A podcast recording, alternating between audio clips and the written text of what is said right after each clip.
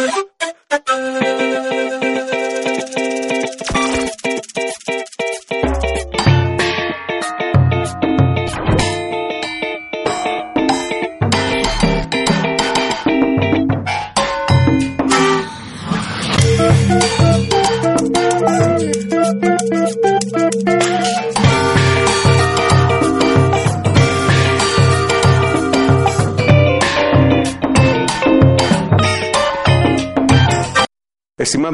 Estimado teleparticipante, la Escuela de Gestión Pública Plurinacional te da la bienvenida al programa de teleeducación Construyendo un Nuevo Estado.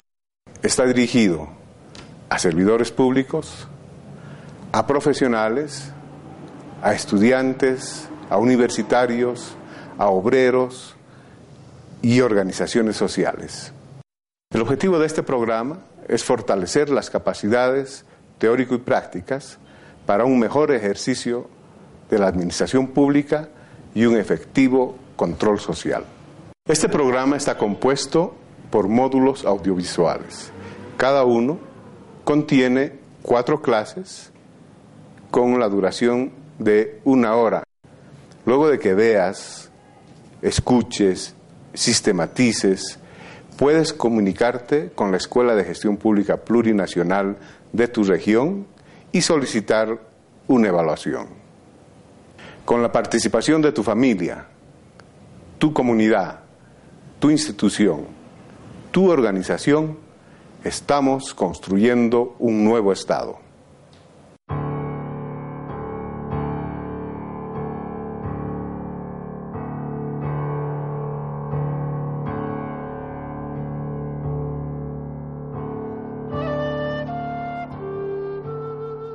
Módulo Descolonización.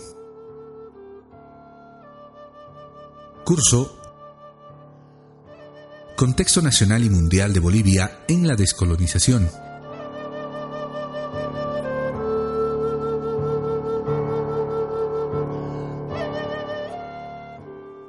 Expositor Félix Cárdenas, viceministro de Descolonización, ha dedicado su vida a la construcción de una sociedad diferente fue secretario ejecutivo de la Federación de Campesinos de Oruro, miembro de la COT y de la CSUCB. En 1993 fue candidato a la presidencia de la República por el eje Pachacuti y fue asambleísta del departamento de Oruro. Actualmente es viceministro de Descolonización.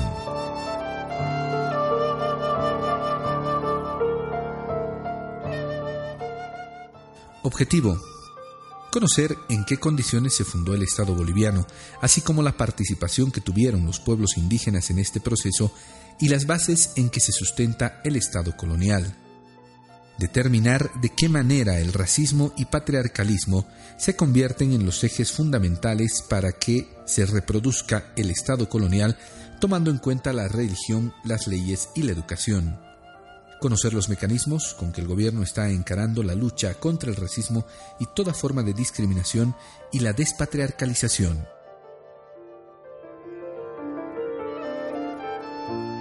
Bolivia vive un proceso histórico.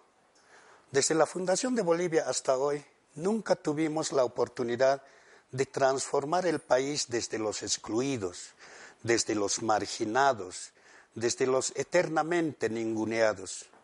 Pero para calibrar la potencia de nuestra revolución es necesario saber cómo anda el patrón del mundo, cómo anda el imperialismo, el imperio. El imperio expresado en Estados Unidos, una de las cosas que hace es fabricar armas. Y luego de fabricar armas, tiene que vender las armas. Y para vender sus armas tiene que haber guerras. Y si no hay guerras, tiene que inventarse las guerras. Y es así como nos ha inventado diferentes guerras. Los años 60, 70, guerra contra el comunismo. Los años 70, 80, guerra contra el narcotráfico. Y en nombre de esa guerra, la invasión a los países como Bolivia, Perú, Colombia, con la DEA, los marines. Y al mismo tiempo que combatían la droga, recolectaban droga para venderlo luego y financiar a la contrarrevolución en Nicaragua, por ejemplo. Pasado esto nos inventó la guerra contra el terrorismo. Y en nombre de esa guerra se invade diferentes países. se invadió Irak con el pretexto de que se estaban construyendo armas de destrucción masiva que jamás pudieron demostrarlo. Solo se trataba de derrocar a Saddam Hussein y aprovecharse de su petróleo. Lo mismo pasó con Libia. En Libia el levantamiento de los eh, libios no se trataba de que no había trabajo o que se necesitaba aumento salarial, porque el nivel de vida de los libios era superior al de cualquier país europeo. De lo que se trataba nuevamente es de con cualquier pretexto controlar el petróleo. Estados Unidos es una bestia insaciable que cada vez necesita más y más petróleo Algún día nos tocará a nosotros, a Venezuela, a Bolivia, que somos ricos en gas, en petróleo, y tenemos que prepararnos para eso. Entonces lo que estamos viendo desde el imperio es el neocolonialismo en acción, el neocolonialismo del siglo XXI. Pero mientras Estados Unidos se divierte invadiendo países al otro lado del mundo, en este lado, en este continente, hay una emergencia continental Países como Brasil, Argentina, Nicaragua, Venezuela, Ecuador, algunos gobiernos demócratas, otros gobiernos progresistas, pero emergentes al fin, están haciendo revoluciones muy particulares. El de Bolivia es una revolución muy particular. Se trata de que tratamos de construir una sociedad plurinacional. Ya el artículo 9 de nuestra Constitución nos hace entender que no se puede construir un Estado plurinacional si no desarrollamos previamente un profundo proceso de descolonización. Y es aquí donde muchos académicos se entrampan preguntando muchos de ellos qué es descolonización en esta enfermedad académica de pretender conceptualizar cualquier tema y en este caso la descolonización. Como somos un Estado plurinacional, no puede haber una sola conceptualización. Hay muchas miradas sobre la descolonización. Pero tal vez lo que hay que entender es que descolonizar quiere decir decir lo que no quieres escuchar. Descolonizar puede entenderse también como identidad, recuperación de identidad, fortalecimiento de la identidad, proyectar identidad, la identidad como base de la construcción del Estado plurinacional. Y es que nos han hecho creer también que solo lo escrito es historia, que solo lo escrito es verificable y lo que no está escrito es prehistoria. Por ese camino nosotros seríamos prehistoria. El año 2010 se estaban celebrando los bicentenarios en diferentes departamentos. Se celebraba en Potosí, en Santa Cruz, en Cochabamba, y como Ministerio de Culturas, Viceministerio de Descolonización, nosotros vamos a estos departamentos y en algunos de ellos les preguntamos a las principales autoridades qué están celebrando. Y me dicen 200 años. ¿200 años de qué? 200 años de libertad, me responden. ¿La libertad de quién? ¿No será tal vez importante también hablar de 200 años de olvido, 200 años de marginación, 200 años de discriminación? Pero además, ¿qué son 200 años en relación a 10.000 años antes de Cristo de la cultura huancarani? ¿Qué son 200 añitos en relación a 3.000 años antes de Cristo de la cultura chiripa? ¿Qué es 200 años en relación a 2.500 años antes de Cristo, 1.500 años después de Cristo, de la cultura tiahuanacota del cual provenimos nosotros? Y es que la mirada colonial de la historia nos hace entender solamente la mirada corta, la memoria corta, y no la mirada larga, la historia larga. A eso también llamamos colonialismo. Fui presidente de la Comisión Visión País de la Asamblea Constituyente. Esta comisión es el escenario de discusión política ideológica. depende de las definiciones de esta comisión el trabajo que vayan a hacer las otras comisiones, derechos, deberes, garantías, hidrocarburos, tierra, territorio, todas las comisiones dependen de una definición política, ideológica que tenga la Comisión Visión País. Y es allí donde nos preguntamos qué tipo de país vamos a construir, tenemos que construir. Pero para saber qué tipo de país hay que construir, primero tenemos que saber qué tipo de sociedad somos nosotros. O sea, ¿quién soy yo? ¿Quién eres tú? ¿Quiénes somos nosotros? ¿Qué es ser boliviano? ¿Qué implica ser boliviano? Porque fácilmente decimos yo soy boliviano, soy peruano, soy argentino. ¿Qué implica ser boliviano? Es un tema de identidad, fundamentalmente. Si no sabemos quiénes somos, no podremos saber nunca a dónde tenemos que ir, con quiénes y contra quiénes. Es un tema de identidad. Desde la fundación de Bolivia nos han hecho creer que Bolivia es una sola nación, un solo idioma, una sola religión. Por esa mirada monolineal de lo que es el país jamás pudimos construir una identidad nacional. Y como no pudimos construir una identidad nacional, no pudimos diseñar políticas de Estado para desarrollar el país. Por eso estamos como estamos. Es un tema de identidad nacional. El pecado original de los estados coloniales como Perú, Bolivia, Ecuador, es su forma de creación, la concepción con la cual ha sido fundada. En el caso boliviano, podemos decir Bolivia es un estado sin nación, nosotros somos naciones sin Estado. En este camino, Bolivia es fundado sin los pueblos indígenas. Además, Bolivia fundado contra los pueblos indígenas. A eso lo llamamos Bolivia un Estado colonial, colonizante y colonizado. Ese es en este camino colonizante que la historia nos muestra, por ejemplo, la historia colonial nos muestra, por ejemplo, 15 años de lucha por la independencia. ¿Cuál lucha por la independencia? Si vemos los últimos eh, investigaciones, aparte de la historia oficial, tenemos otras interpretaciones. Por un lado, la lucha por la independencia, pero dentro de la lucha por la independencia, lo que sí había eran grupos de españoles en estos territorios unos grupos de españoles robaban oro, otros grupos de españoles robaban plata, a veces se salteaban entre ellos, pero llegó un momento en que estos grupos de españoles se juntan entre todos, se preguntan y se responden, dicen, oye, ¿por qué todo lo que estamos robando con tanto sacrificio tenemos que mandarlo siempre a España y en España se lo gastan sin ningún esfuerzo? Y es ahí donde surge la palabra mágica, independencia. Independencia del español que roba acá frente al español que usufructúa allá. Esa es la razón fundante del nacimiento de los países como Bolivia, Perú, Ecuador, todos los países. O sea, el robo, el saqueo es la razón fundante del nacimiento de estos países.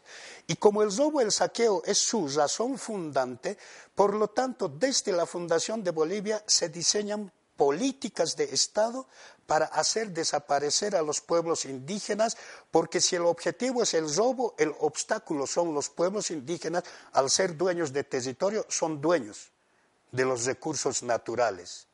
Entonces, desaparecer pueblos indígenas. Y si no pueden desaparecerlos, por lo menos evangelizarlos, cristianizarlos, para que, domesticados, se los pueda incorporar a la vida nacional. Así se conformó el Estado colonial o sea, la base del Estado colonial es su historia colonial, su religión colonial, las leyes coloniales, educación colonial, Estado colonial. Quiere decir, por lo tanto, que toda la institucionalidad del Estado es colonial. Vale decir, ministerios coloniales, gobernaciones coloniales, municipios coloniales, de esta institucionalidad colonial devienen nuestras actitudes coloniales como sociedad y como individuos. Ese es el Estado colonial.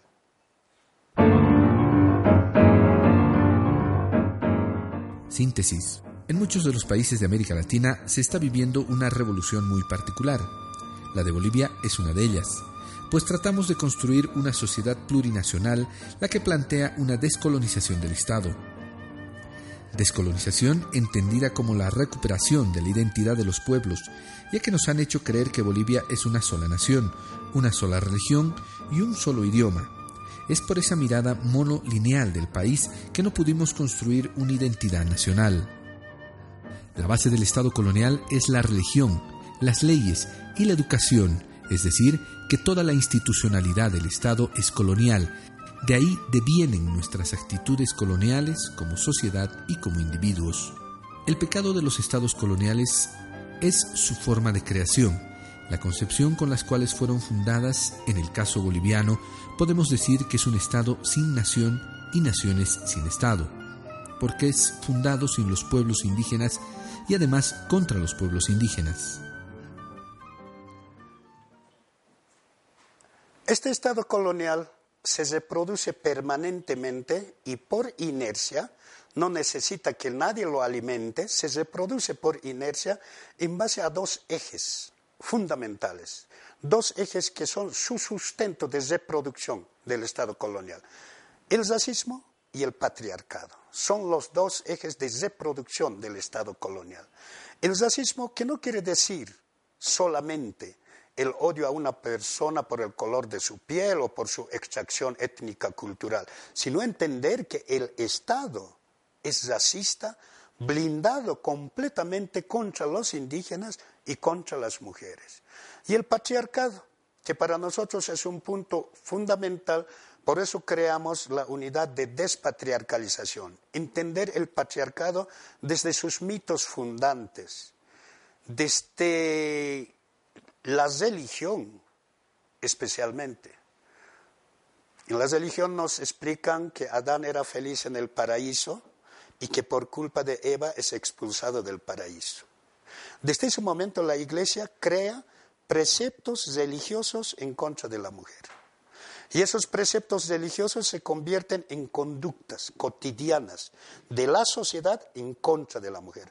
Mujer pecadora en potencia mujer inferior por naturaleza. Esas conductas cotidianas se convierten en leyes en contra de la mujer. Así se construye patriarcado desde la visión de la religión.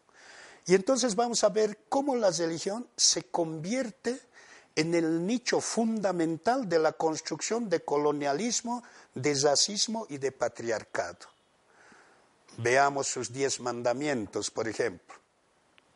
El primer mandamiento dice amar a Dios por sobre todas las cosas. ¿Ellos habrán amado a Dios para hacer todo lo que han hecho? Hay otro mandamiento que dice no robarás. Desde el momento que ellos han llegado han empezado nuestro oro, nuestra plata, han empezado a robarnos hasta hoy. Nos siguen robando. Hay otro mandamiento que dice no matarás.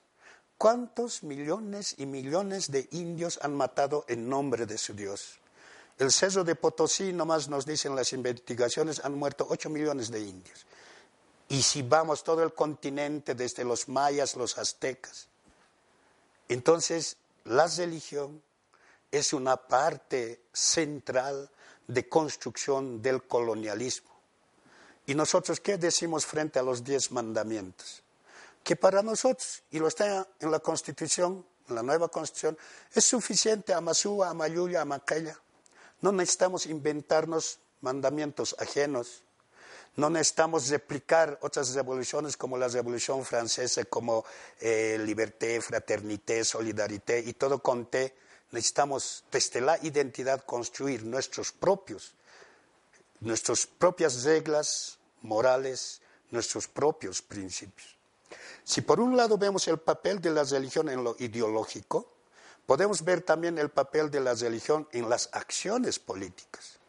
Los años 80 y para más adelante surge el Papa Karol Wojtyla, Juan Pablo II, y al mismo tiempo surge ambos polacos, Lech Walesa, un trabajador que se inventa una asociación de trabajadores de solidaridad, cuestionando la forma polaca de hacer sus organizaciones obreras y hacen caer el comunismo en un lado europeo. Pero luego el Papa Karol Wojtyla, Juan Pablo II, se alía con presidente de Estados Unidos, con Zigan, es la alianza de la cruz y la espada. Es dos zambos en acción, el zambo cristiano y el zambo imperial, cuestionando las revoluciones en el mundo, y así llega Juan Pablo II a Nicaragua a interpelar, a cuestionar una revolución sandinista que ha costado 40 años de lucha armada a Frente Sandinista de Liberación Nacional. 40 años contra la dinastía Somoza, papá Somoza, hijo Somoza, todos presidentes, se toma el poder por las armas y viene mandado por Reagan Juan Pablo II a cuestionar la revolución sandinista.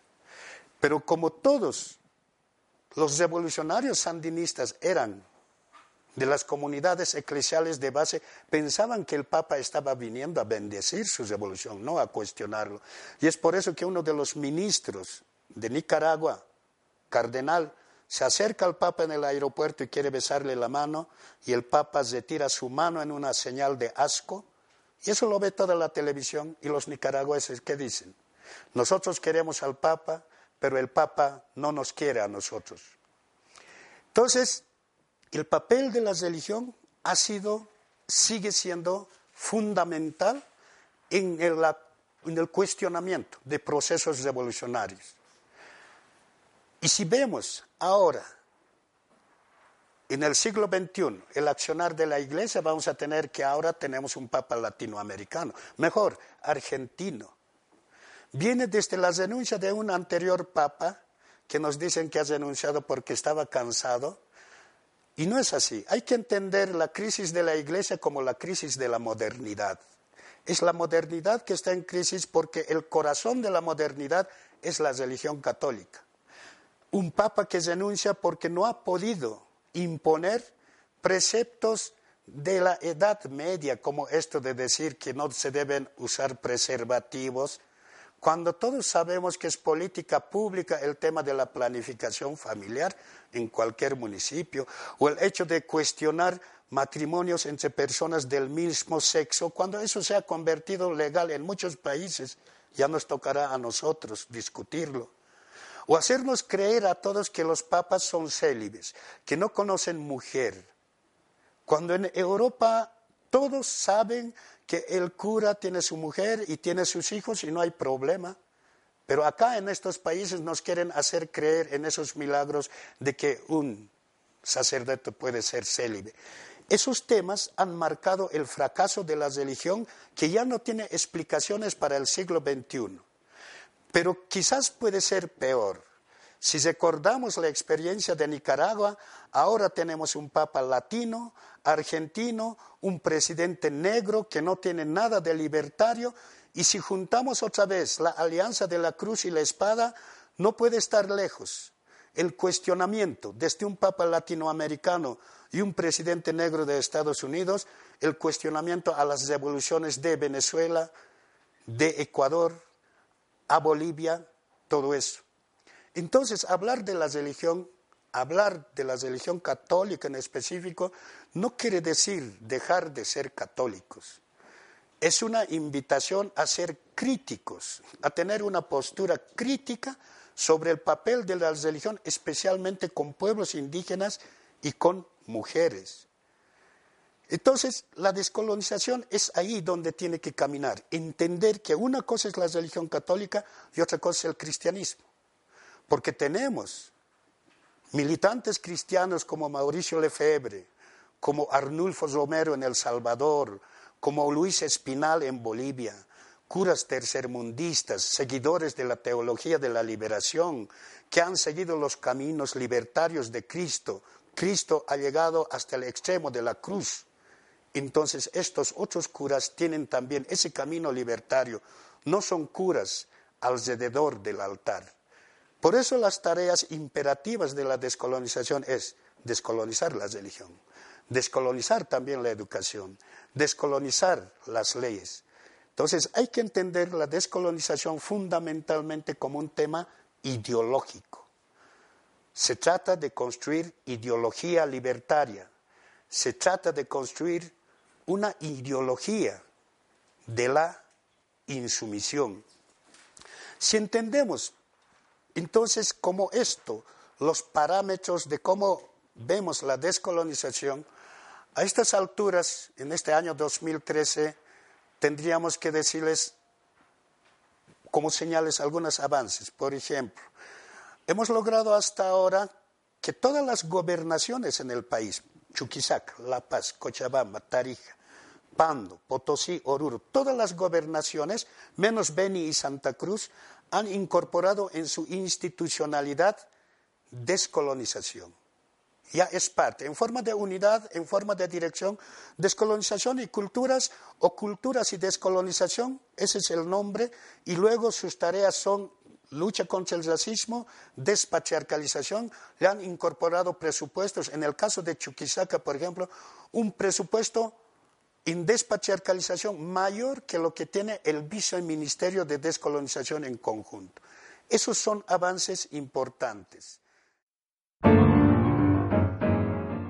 El racismo y el patriarcalismo son los dos ejes fundamentales para que se reproduzca el Estado colonial, teniendo como base fundamental la religión, las leyes y la educación. Es por eso que la tarea imperativa de la descolonización es descolonizar estas tres instituciones. Se tiene que entender la descolonización como un tema ideológico. Se trata de construir una ideología libertaria y una ideología de la insumisión. Es así que casi todas las gobernaciones en el país han incorporado en su institucionalidad la descolonización, cuyas tareas fundamentales son la lucha contra el racismo y la despatriarcalización. En el tema de lo internacional me parece también importante, tanto el ALBA, el UNASUR, especialmente la Comunidad Andina de Naciones, la CAN, ha sacado pronunciamientos saludando el proceso boliviano, destacando la descolonización y la despatriarcalización en su institucionalidad y llamando a todos los países a convertirlo en sus horizontes políticos para incorporar descolonización, despatriarcalización en estos países en el tema de descolonización. En el tema de lucha contra el racismo, durante un año y medio hemos trabajado en construir un diagnóstico especializado en todo el país. Consecuencia de este diagnóstico tenemos un plan nacional de acción que obliga a 17 ministerios a hacer un trabajo encaminado en la eliminación del racismo y eh, discriminación. Hoy tenemos un Comité Nacional de Lucha contra el Racismo y toda forma de discriminación en funcionamiento con personal propio, con equipamiento propio. Entonces, este Comité Nacional lo que está haciendo es conformar comités departamentales. Ya tenemos más de la mitad del país con comités departamentales. Y es acá, en este escenario de lucha contra el racismo, donde también tenemos el tema de la ley 045 lucha contra el racismo, que se trata fundamentalmente de que todas las instituciones públicas privadas deben incorporar en sus reglamentos dispositivos muy claros sobre no racismo, no discriminación y sus sanciones. Las escuelas, los colegios, que son los lugares de mayor eh, denuncia sobre racismo y discriminación, es eso lo que tienen que incorporar, es este comité el que hace seguimiento a todos estos avances. En el tema de la despatriarcalización hemos institucionalizado el tema matrimonios colectivos desde nuestra identidad. Para mucha gente que preguntaba a veces con sorna, ¿no? Y decía, ¿acaso matrimonio es descolonización? Es que lo ven de afuera. Nosotros desde adentro, ¿cómo llegamos a este nivel de organizar matrimonios colectivos? Se trata de entender que los matrimonios actuales son matrimonios con una base totalmente machista, base patriarcal, el matrimonio es el escenario de la consolidación del machismo, el matrimonio es el escenario donde el hombre se convierte en dueño de la mujer, dueño de los hijos, dueño del futuro de esa familia. Entonces son matrimonios muy frágiles en nombre de la modernidad. Es por eso tal vez que tenemos hogares donde no hay papá o donde no hay mamá o donde no hay ni papá ni mamá y de ahí vienen este tema de los embarazos prematuros o delincuencia juvenil, porque tenemos matrimonios muy frágiles en este fracaso de la modernidad. Y por eso decidimos que hay que instituir un nuevo modelo de matrimonios, que, tenga una base plurinacional, que sea un matrimonio ya no de consolidación de patriarcado, sino de un matrimonio en dualidad, en complementariedad, pero fundamentalmente en corresponsabilidad entre el hombre y la mujer sobre la educación de los hijos, sobre el futuro de la familia. Pero en base a los matrimonios hemos descubierto que el código de familia, por ejemplo, es totalmente patriarcal, totalmente machista. Necesitamos construir un nuevo código de familia donde podamos discutir varios temas, por ejemplo, el tema de los apellidos. En nuestros mayores, los apellidos eran matrilineal, patrilineal. Las mujercitas, apellido de la mamá, los varoncitos, apellido del papá. ¿Será esto posible restituir ahora? como forma de despatriarcalización. En otros países el apellido de la mamá va primero, en Brasil y en otros países. Entonces, nos estamos haciendo estos cuestionamientos en la construcción de un nuevo código de familia que sería el camino para construir un nuevo código civil. Hemos hecho matrimonios en La Paz, en Cobija, donde Tacanas, Esejas, muchos pueblos indígenas han logrado legalizar su situación frente al Estado plurinacional, pero también el otro matrimonio dentro de su espiritualidad, dentro de su cultura. Hace poco en Cochabamba, luego será en el Chapare, en el mes de septiembre, ya lo hicimos en Santa Cruz, otros matrimonios. Otro tema es el tema de los monumentos.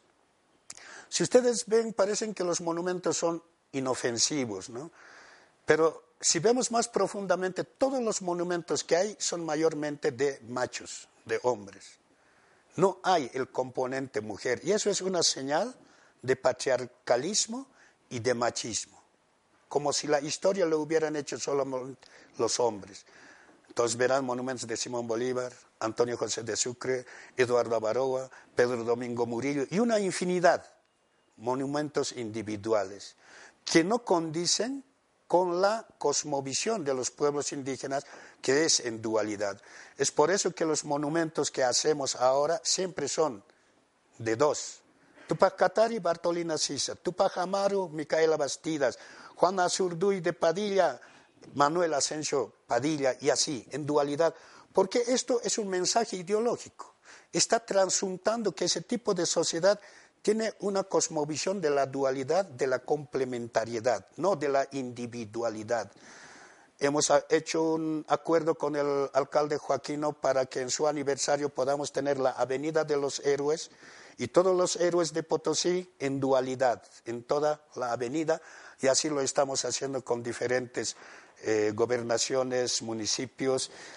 Después, eh, el tema Fuerzas Armadas, con las cuales estamos trabajando desde hace varios años hemos hecho un convenio donde tenemos que construir la filosofía del Estado plurinacional, donde está descolonización, despatriarcalización, para incorporarlo en todo lo que es la formación de sus instituciones, de la formación de los profesionales en las Fuerzas Armadas, la recuperación de sitios sagrados, el 21 de junio que se ha propagado por todo el país. Hoy ya no hay solamente uno o dos o tres lugares que son sitios sagrados.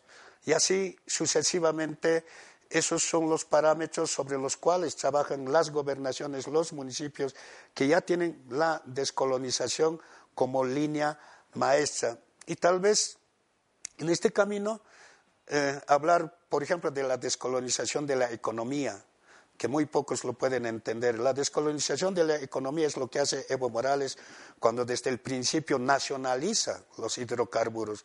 Eso es descolonizar la economía. Es que hay que entender que tenemos una burguesía que piensa que está condenada para vivir de las migajas que le tiran las transnacionales falto de dignidad, se han entregado en capitales, en todo, a las transnacionales. Y nos toca recuperar esa economía en el camino de la descolonización de la economía, en el camino de la descolonización de la alimentación, la quinoa, no verlo solamente como un tema de, eh, económico, sino también como un aporte a la crisis alimentaria del planeta Tierra. Entonces hay que ver la quinoa como un aporte de los pueblos indígenas, hasta el tema del mar, que es descolonización de las relaciones diplomáticas, ya no relaciones de, de presidente, de gobierno a gobierno, que son construcciones chauvinistas, en Chile nos han construido que los bolivianos, los peruanos son enemigos y en este lado hemos construido que los chilenos son enemigos. Cuando pasamos la frontera son hermanos, son primos, son familiares los que están allá. Eso es la diplomacia de los pueblos que nos habla el canciller Choquehuanca. Los pueblos, las organizaciones en Chile están de acuerdo en que haya un acceso soberano de Bolivia. Entonces, la descolonización de las relaciones también es una condición en este gran camino de la construcción del Estado plurinacional. Y para terminar, yo creo que hay que hablar del tema que nos plantea el presidente, la agenda del 2025, en el camino de la descolonización. El 2025 es la primera parada que se da el proceso revolucionario para medir su avance entonces, se trata de construir la ciudadanía del 2025. Si el presidente dice, quiero un 2025 con cero pobreza, nosotros desde descolonización podríamos decir, queremos un 2025 con cero racismo, con cero discriminación. Las mujeres pueden decir, queremos un 2025 con cero violencia a las mujeres. El Ministerio de Obras Públicas podrá decir, quiero un 2025 con que todos los bolivianos y bolivianas tengan vivienda y así sucesivamente.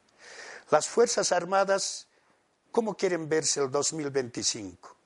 Queremos unas Fuerzas Armadas más pueblo, unas Fuerzas Armadas que tengan otro concepto de patria, otro concepto de soberanía, que ya no haya el tema de la doctrina de la seguridad nacional impuesto desde Estados Unidos. O sea, el 2025 unas Fuerzas Armadas que sean el brazo estratégico, político, ideológico y armado del proceso revolucionario. Así quisiéramos ver las Fuerzas Armadas y cómo la policía. En general, 2025 es un desafío para todos los ministerios, para todas las gobernaciones, los municipios, las instituciones, absolutamente para todos, cómo quieren verse el 2025. 2025 podremos decir cuánto hemos avanzado en la construcción del Estado plurinacional desde estos parámetros de la descolonización. En la lucha contra el racismo se realizó un diagnóstico especializado en todo el país. Es así que se tiene un plan de acción. Se tiene la Ley 045, la que incorpora reglamentos sobre sanciones al racismo y discriminación También está la descolonización de la economía, que es la nacionalización de nuestros recursos naturales, la descolonización de las relaciones, que es una condición en la construcción del Estado plurinacional. En el tema de despatriarcalización se ha incorporado el tema de matrimonios colectivos, el reformular el código de familia, pues no condicen desde la perspectiva de la cosmovisión andina, que es la dualidad. Todos los bolivianos y bolivianas estamos construyendo ahora un nuevo Estado. Un Estado plurinacional que requiere servidoras y servidores públicos comprometidos. La Escuela de Gestión Pública Plurinacional es una red de escuelas a nivel nacional que brinda formación y capacitación a servidores públicos del gobierno central, gobiernos departamentales, municipales y autonomías indígena originaria campesinas. Formamos servidores públicos comprometidos con el pueblo.